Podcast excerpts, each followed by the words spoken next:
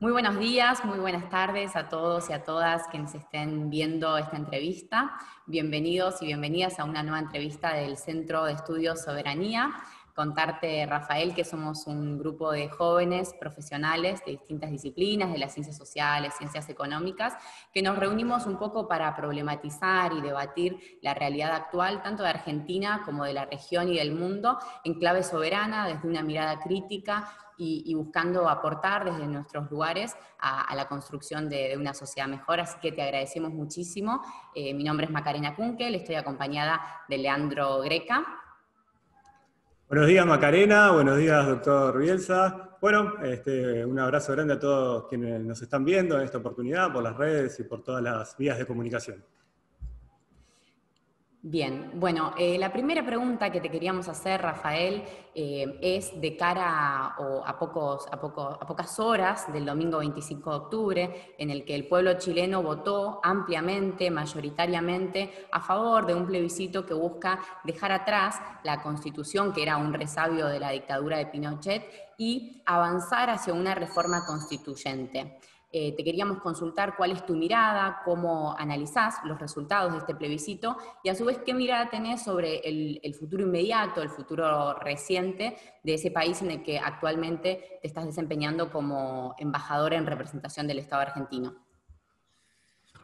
Eh, mira, eh, a ver, el episodio de ayer es un episodio histórico, efectivamente la la constitución del año 80, la constitución de Pinochet Guzmán, eh, eh, tenía más que problemas eh, operativos que los tiene, tenía un, resabio de una falta de legitimidad de origen, porque era una constitución impuesta por la fuerza en, un marco de, un Chile muy sojuzgado por el, por el gobierno militar.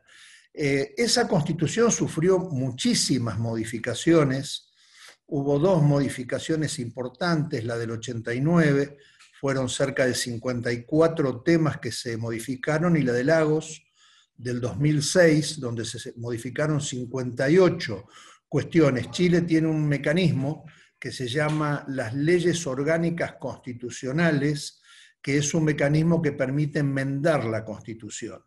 Pero lo cierto es que mm, el reclamo era sacudirse colectivamente de encima un resabio que, entorpecía eh, eh, eh, institucionalmente, pero también moralmente a los chilenos. De manera tal que ese primer paso se dio, se dio de manera feliz. la votación, ustedes piensen que acá el, el voto es obligatoria la inscripción, pero facultativa la emisión o sea que no es obligatorio ir a votar. Sí registrarse, no ir a votar. Eh, ustedes piensan que hubo casi una asistencia de dos puntos más que el récord histórico que fue el el último balotaje de Piñera, o sea que votó aproximadamente el 56, 57% del padrón, lo cual es una, una asistencia extraordinaria si uno además tiene en cuenta que se hizo en clima de pandemia y con, y con algunas precauciones de seguridad por parte de algunas personas, sobre todo personas mayores. Eh, yo ayer recorrí un par de centros de, votación, era, la verdad es que era un clima muy, muy, muy paciente, muy, muy, muy convivencial, muy familiar, un, clima muy lindo. Y, después a la noche, acá, acá muy cerquita, Plaza Dignidad, Plaza Baquedano, Plaza Italia, son los distintos nombres, eh, que fue el epicentro de la protesta del 18 de octubre, eh, se festejó, se festejó largo y tendido, fue un festejo muy emocionante contra un, muro del, edificio de, Telefónica, se proyectaba la palabra renace eh, en celeste, realmente una cosa muy, muy emocionante y muy, muy edificante.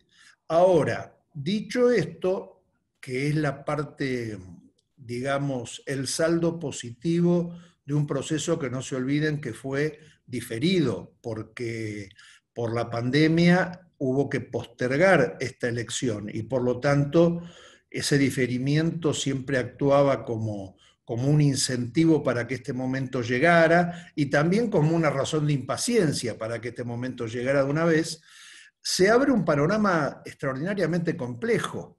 Ustedes piensen, yo les voy a dar tres elementos para que vean la complejidad del escenario. El primer elemento es que, de hecho, en la práctica, el poder, en términos de teoría general del Estado, se trasladó desde la moneda, que es donde reside y donde eh, despacha el presidente, a una convención constituyente que todavía no está constituida. Entonces hay una, una, situación de incerteza en cuanto al esquema de toma de decisiones. Luego, em, en la elección hubo un dato muy curioso. Si bien es cierto que el apruebo ganó de manera aplastante, el apruebo, pero con una convención constituida exclusivamente por personas que no tienen cargos electivos, también señala un, apartamiento de, la población respecto de lo que es eh, el sector político. Hay un, hay un, reclamo al sector político, eh, acá le llaman la cocina, los norteamericanos le llaman las decisiones entre cuatro paredes, eh, hay un reclamo a la opacidad en el proceso de toma de decisiones y, al ensimismamiento de los distintos actores políticos. En tercer lugar, otro elemento complejo, ustedes piensen que en, la coalición gobernante y en el propio gabinete actual hubo ministros que se pronunciaron por el, por el eh, rechazo, pero también hubo ministros que se pronunciaron por el apruebo, entre ellos eh, Carla Rubilar, que es una ministra muy activa de, Acción Social, de Bienestar Social, y una figura que era una figura política de la derecha, pero de origen, eh, podríamos decir en una terminología antigua, proletario, porque en su juventud fue carabinero. Se llama mm, Desbordes, es el ministro de Defensa, que es una, era una figura muy atractiva para la derecha en un giro que, fue muy sorpresivo porque, porque su puesto de, legislativo lo estaba cumpliendo con mucho brillo, aceptó el cargo, pero él también se pronunció por el, por el apruebo. Entonces también hay una tensión en el gabinete, ahora mismo que yo hablo con ustedes, está reunido el pleno del gabinete, los 24 ministros con el presidente Piñera, me imagino que este, ajustando el procedimiento o los futuros procedimientos. Y en, ese contexto general, de acá a diciembre del año que viene, va a haber ocho procesos eleccionarios.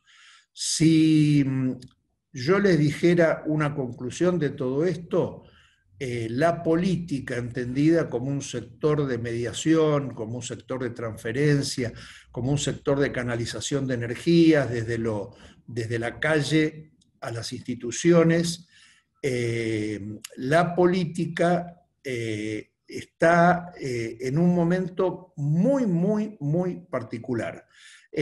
tiene que encomendarse a la prudencia, al equilibrio, a la resiliencia y a la paciencia del pueblo chileno. Eh, si nosotros tuviéramos un proceso parecido en Argentina, sería muy difícil de gobernar a vida cuenta de que nosotros protestamos en la calle, tenemos una conciencia de, derechos adquiridos desde el peronismo, eh, tenemos una modalidad diferente. Yo espero que, que esos atributos generales del pueblo chileno estén eh, muy fuertes porque la prueba por delante es una prueba compleja, muy complicada.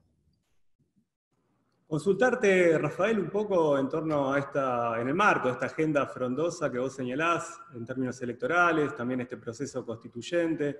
¿Qué impacto crees que puede tener todo este proceso en el sistema político eh, en el sistema político, en el sistema de partidos, que hasta la fecha, digamos, desde esta transición larga que, ha tenido Chile, eh, se, ha, manifestado bipartidista, ¿no? binominal incluso.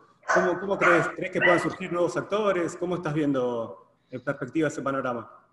Mirá, eh, es, una excelente pregunta que, tiene muchas ramificaciones. Eh, en primer lugar, hay dos coaliciones, por decirlo de algún modo. Una coalición gobernante, que es una coalición de derecha, de varios partidos, y otra coalición opositora, que es una coalición centro, de centro izquierda, eh, también de varios partidos. En, ambos, en ambas coaliciones hay una izquierda de la derecha, por decirlo de alguna manera, un, neoliberalismo más eh, eh, socialdemócrata, y en la derecha de la izquierda también hay expresiones que son, se podrían comparar con la socialdemocracia europea. Ahora, hacia adentro de las coaliciones no hay paz. Eh, yo recién daba el ejemplo de las dos posiciones que había en el, en el, gobierno conservador respecto del apruebo y el rechazo. Bueno, la oposición no pudo hacer un comando conjunto para el plebiscito de ayer. Hubo cuatro comandos, uno por el PC, uno por el Partido Socialista, uno por la democracia cristiana, otro por este, el Frente Amplio. ¿Qué quiere decir eso? Quiere decir que, que hay un malestar de, identidad, ¿no es cierto? Una, una, falta de horizonte de sentido común. Eh, el otro día estaba leyendo una extraordinaria nota que le hace para la revista Crisis Mario Santucho a Álvaro García Linera, una nota ejemplar, ejemplar donde, donde cada palabra que dice García Linera este, tiene sentido. Y a mí me parece que esa expresión, ¿no? la ausencia de un, lo podríamos decir en palabras simples, de, la, de una previsibilidad consensuada, que es uno de los atributos de lo que tiene que tener una nación para ser tal, eso está haciendo mella en el sector político en general de Chile. Y si yo tuviese que, si me tuviese que atrever a, a, hacer una generalización con sentido, con algún sentido, yo diría que lo, lo viejo tiene que entender que su principal tarea es hacerle un lugar a lo que viene. Porque si persiste en el protagonismo, no le va a ir bien.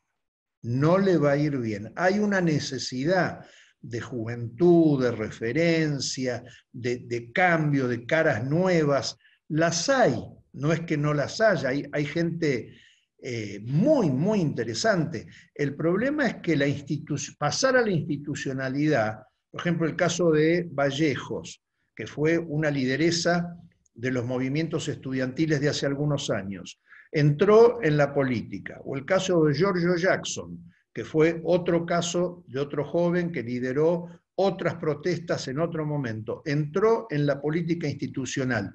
Entrar en la política institucional, en términos generales, estoy hablando de, los sectores populares, la gente que yo hablo, no del, no del ambiente político, de la ciudadanía, el hecho de entrar en un sector institucional no es algo que sume, es algo que resta.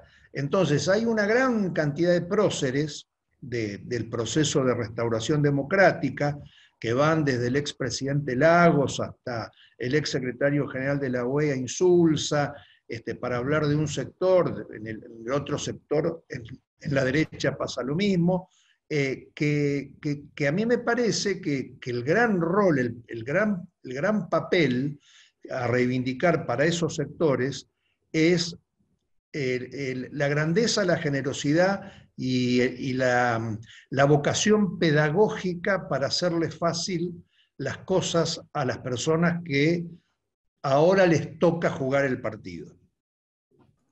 Permitiros, Rafael, llevarte a un capítulo más regional, si se quiere. En los últimos años han surgido eh, instancias multilaterales como el Grupo de IVA, eh, organismos internacionales de la región, como UNASUR, han perdido cierta influencia.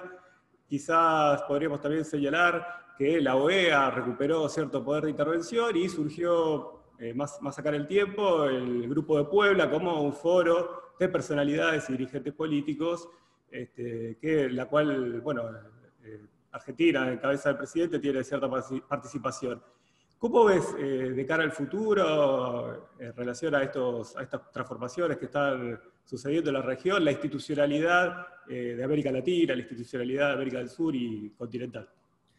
Mira, Leandro, a ver, algunas consideraciones no necesariamente bien hiladas. Eh, la primera consideración es que todos los procesos de integración requieren mucho más de paciencia que de talento. Eh, el talento está en, los fundadores, el talento está en los que empiezan a hacer rodar la pelota, pero la paciencia, eh, ¿por qué no, no pudo prosperar? como parecía que iba a prosperar el llamado grupo BRICS, eh, que, del cual se habló tanto y de tantas maneras durante tanto tiempo. Bueno, no pudo prosperar sencillamente porque no tuvo institucionalidad y construir institucionalidades. Ustedes piensan que nosotros hemos dejado atrás un, un, gobierno, un gobierno que no les pagó el sueldo a los parlamentarios del Mercosur, les retiró su sueldo.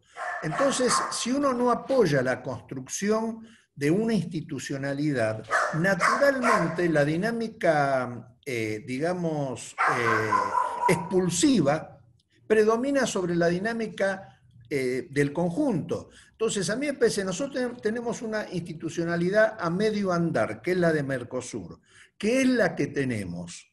Bueno, a mí me parece que hay que hacer una apuesta muy fuerte a que todas las instituciones del Mercosur, las que están o las que se nos ocurra modificar, tengan una plena, eh, una plena mm, eh, un pleno funcionamiento, una plena existencia. Le voy a contar una anécdota. Una vez estábamos en Alemania, estábamos almorzando con Schröder, estaba, mm, me acuerdo que estaba el presidente Kirchner, estaba Cristina y estaba el senador Reutemann.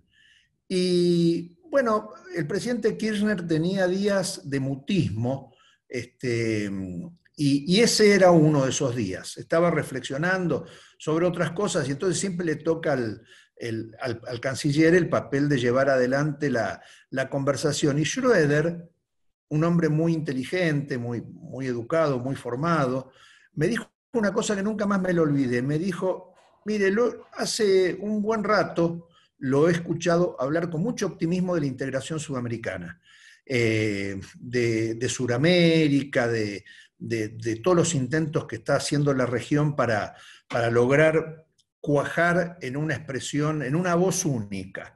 Eh, o sea que usted me está hablando de futuro. Bueno, le quiero introducir una reflexión. Cuando nosotros empezamos con en su momento el Benelux, el, acuerdo del carbón y del, acero, los primeros eh, atisbos de una integración europea, nosotros no sabíamos bien a dónde íbamos. Nosotros no sabíamos que iba a haber un Maastricht y que iba a haber un Schengen y que iba a haber una moneda común y que iba a haber una libre circulación de los ciudadanos europeos por todo el continente. Pero ¿qué sabíamos claro? Que no queríamos más 58 millones de muertos. Teníamos mucho más claro lo que había que dejar atrás que lo que nos esperaba adelante. Y a mí me parece que esa tragedia, esa tragedia inenarrable que fue la Segunda Guerra Mundial, el Holocausto, lo que ustedes saben, eh, Sudamérica no, la tuvo. Tienen miles de tragedias cotidianas que no alcanzan a constituir una masa trágica capaz de hacer asustar o, capaz de, disciplinar ciertas ambiciones individuales. Y entonces a mí me parece que eh, no es un buen momento este, no es un buen momento, Leandro, para la integración regional. No es que no haya que pelear por ella, no es un momento grato.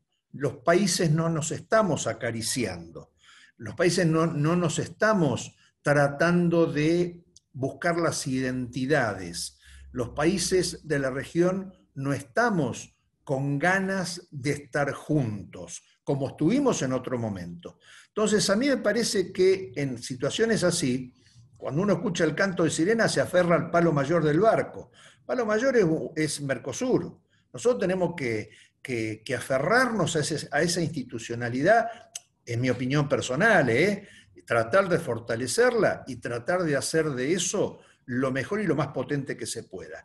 En segundo lugar, no puedo dejar de decirles que en lo personal siento, siento un profundo, en lo personal, un profundo desprecio por las asociaciones que se basan en la grandeza por contigüidad. Esos presidentes que se creen que porque se sacan una foto al lado de Trump y porque en vez de decirle presidente Trump le dicen Don o Donald, son amigos y por lo tanto pueden compartir el poderío de los Estados Unidos. Entonces esa diplomacia de manada, esa diplomacia que se autoinstauró como una instancia de mediación para los problemas que tienen los hermanos venezolanos, como el Grupo de Lima, y en su documento de creación condena la presidencia de Maduro, que es una de las condiciones indispensables para que alguien pueda mediar, no empezar condenando, sino que mediación puede haber. Eh, a mí en lo particular me producen una enorme pena y yo sentí, me sentí muy avergonzado cuando Argentina, abandonando una tradición histórica, que es la tradición que mantuvo Uruguay y México, eh, se sumó a esa comparsa eh, genuflexa. No, no comparto ese tipo de, de exteriorizaciones de política exterior, no sirven, nunca solucionan nada y el mayor logro es un triste logro que pasó desapercibido, que fue haber instado al, TIAR, que es un acuerdo de connotaciones bélicas al Tratado Internacional de Asistencia eh, Interamericano de Asistencia Recíproca, a permitir la intervención militar en Venezuela. Eso pasó desapercibido, pero eso sucedió el año pasado. Entonces, la verdad les digo, no creo en eso, no creo en ese tipo de cosas. Y la tercera cuestión que les quiero decir es, a mí me parece que la OEA no puede ser lo que comúnmente se llama un ministerio de colonias. No puede ser eso. La OEA tiene que ser un organismo donde todas las voces de los países que forman parte, este, ustedes saben que a Cuba se le permitió el reingreso, pero Cuba, porque es Cuba, se negó a entrar en las condiciones en las que está OEA hoy en día, y yo simpatizo con esa posición. La verdad es que si ustedes me preguntan, estar en un organismo regimentado, formar parte de un organismo regimentado, donde, todas las decisiones son previsibles, porque la mesa está inclinada para un solo lado, no me parece que sea el rol que OEA deba jugar en el concierto hemisférico. Eh, y con eso me estoy refiriendo a la conducción actual del señor Almagro, oportunamente expulsado de su partido y en su país, de su partido de origen, que era el Partido Socialista. Muy interesante, Rafael, la verdad, un placer escuchar tus reflexiones y tus comentarios. La siguiente pregunta que te queríamos hacer eh, es relacionada a, tu rol como canciller eh, durante el gobierno de Néstor Kirchner. Trabajaste los dos primeros años de su gobierno codo a codo con él en temas de política exterior y además eras el canciller durante la histórica cuarta cumbre de las Américas que se desarrolló en Mar del Plata. A 10 años de su partida física, te queríamos preguntar qué destacarías de su legado, tanto a nivel nacional como regional, y también si nos puedes compartir alguna anécdota respecto al querido compañero Néstor Kirchner. Mira, en realidad fueron tres años que parecieron nueve, porque fue el 2003, 2004 y 2005. Nosotros asumimos el 25 de mayo. Y estábamos en default. Y mm, yo no hubiera podido sostener más mm, ese lugar con el ritmo con el que las circunstancias me obligaron a, llevarlo. Yo pasé un promedio de las tres cuartas partes del año afuera de, la Argentina, no hay familia que aguante y no hay cuerpo que lo resista.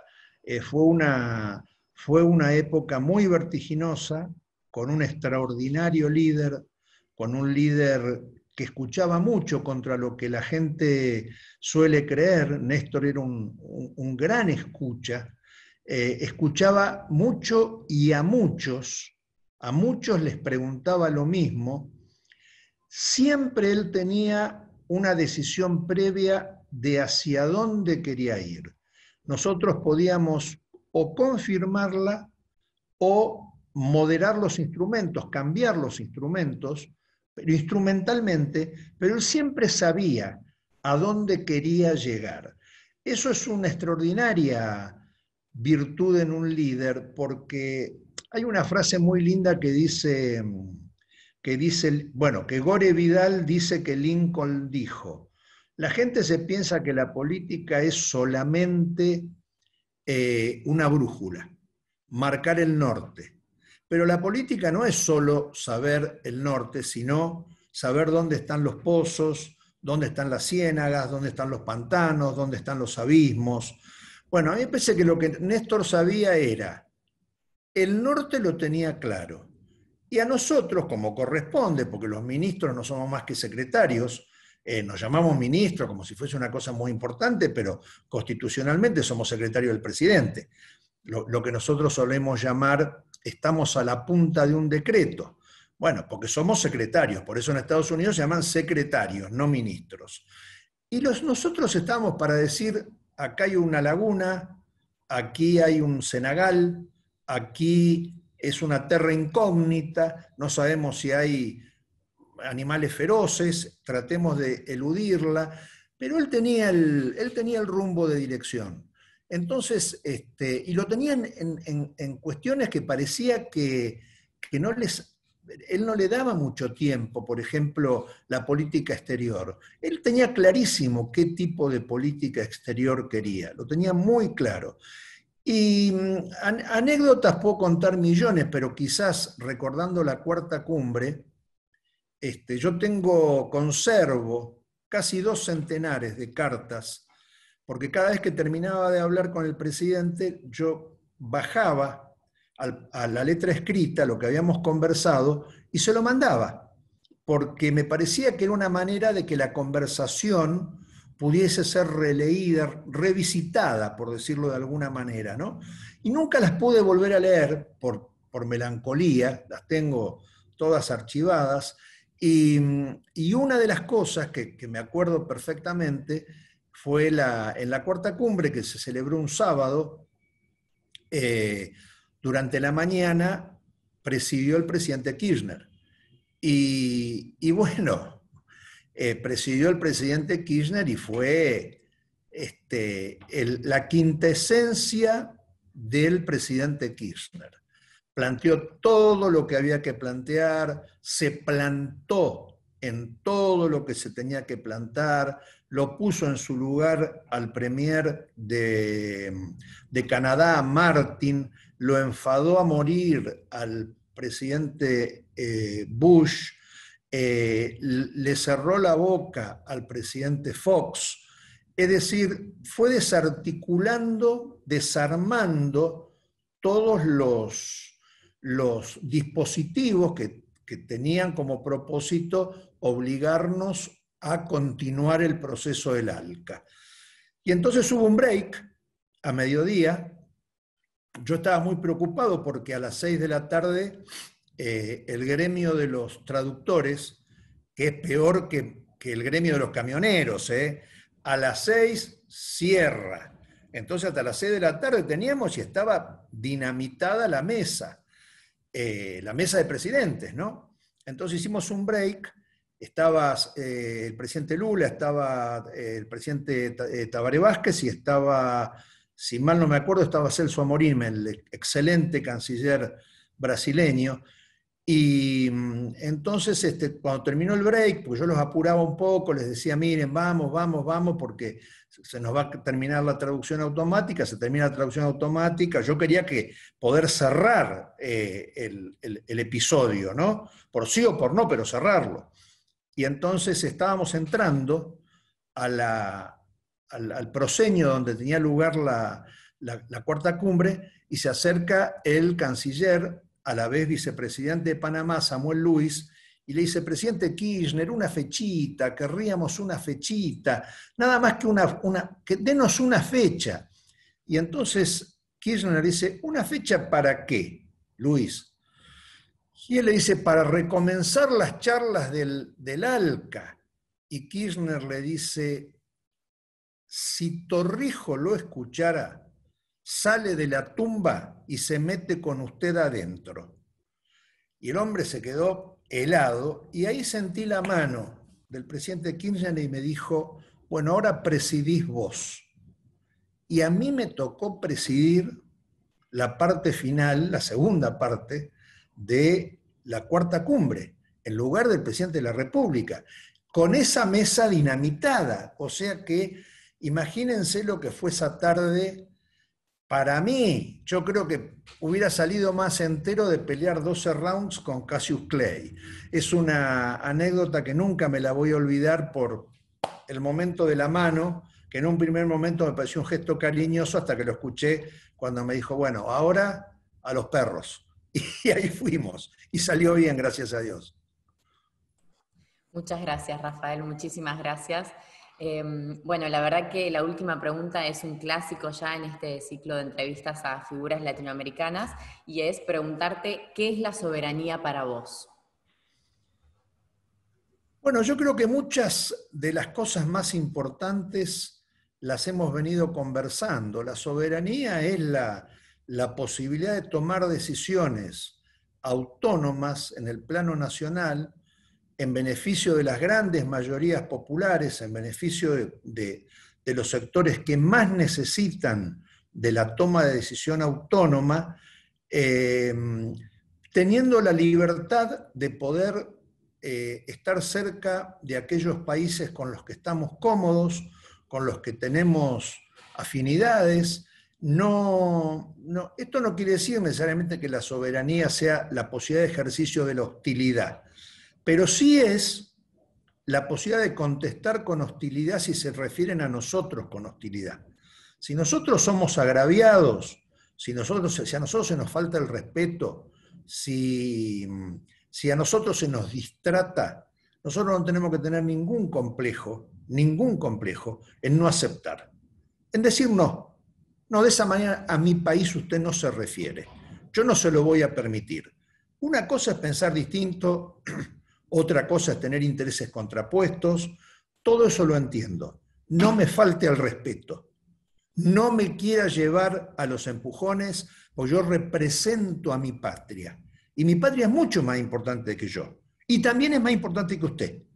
Entonces, la soberanía me parece que es preservar eso, preservar esa posibilidad de expresar hacia afuera lo que el mandato de la urna de las urnas de nuestros compatriotas nos dio para que administremos. Es un legado de una extraordinaria importancia, es una responsabilidad conmovedora, si vale esta expresión, conmovedora en el sentido de que conmueve el corazón, no, se, puede, no se puede defraudar a aquellos que creyeron en nosotros.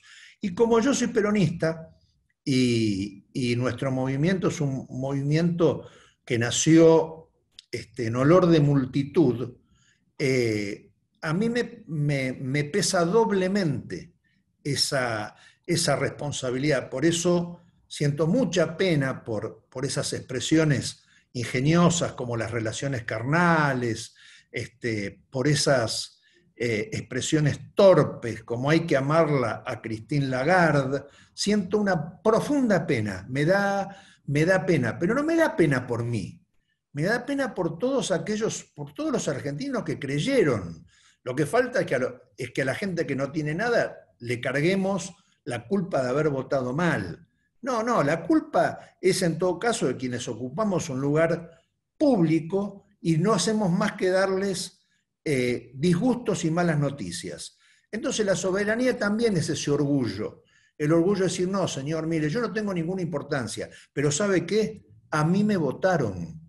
A mi presidente lo votaron y usted no vale más que la suma de gente que confió en mi presidente. Entonces, es, para mí ese es un ejercicio elemental de la soberanía y por eso es que no me gusta el Grupo de Lima y por eso es que no, no convalido ni aplaudo ni, me siento identificado con la, con la Secretaría General del señor Almagro. Leandro, ¿querés agregar algo? Eh, Rafael, bueno, eh, ya estamos un poco cerrando con la entrevista. Queríamos consultarte si querías agregar algo más, alguna reflexión que te haya quedado en el tintero, eh, para ir cerrando, digamos, poniéndole... No, lo único que, que, a mí me da mucha alegría poder hablar con, con personas como ustedes. Yo soy hijo de la primaria, secundaria y universidad públicas eso es una deuda que no se termina de pagar nunca, porque todos los argentinos me pagaron mi educación y, yo le debo a todos los argentinos los distintos lugares por los que me bendijo el destino. Eh, y ustedes son los que vienen. Entonces, poder devolver al menos en términos de, compartir una experiencia, de, hacerles un lugar al lado de las experiencias que uno tiene, eh, eso solo eh, para mí es un motivo de gratitud. Por eso les agradezco mucho que, me hayan llamado y que me hayan hecho pasar un, momento apasionado. Muchas gracias, Rafael. Fue de verdad un honor para nosotros eh, poder entrevistarte, escucharte y seguramente va a ser un placer para quienes vean la entrevista a través de nuestras redes sociales también. Bueno, muchas gracias a ustedes y siempre a la orden. Un abrazo, gracias.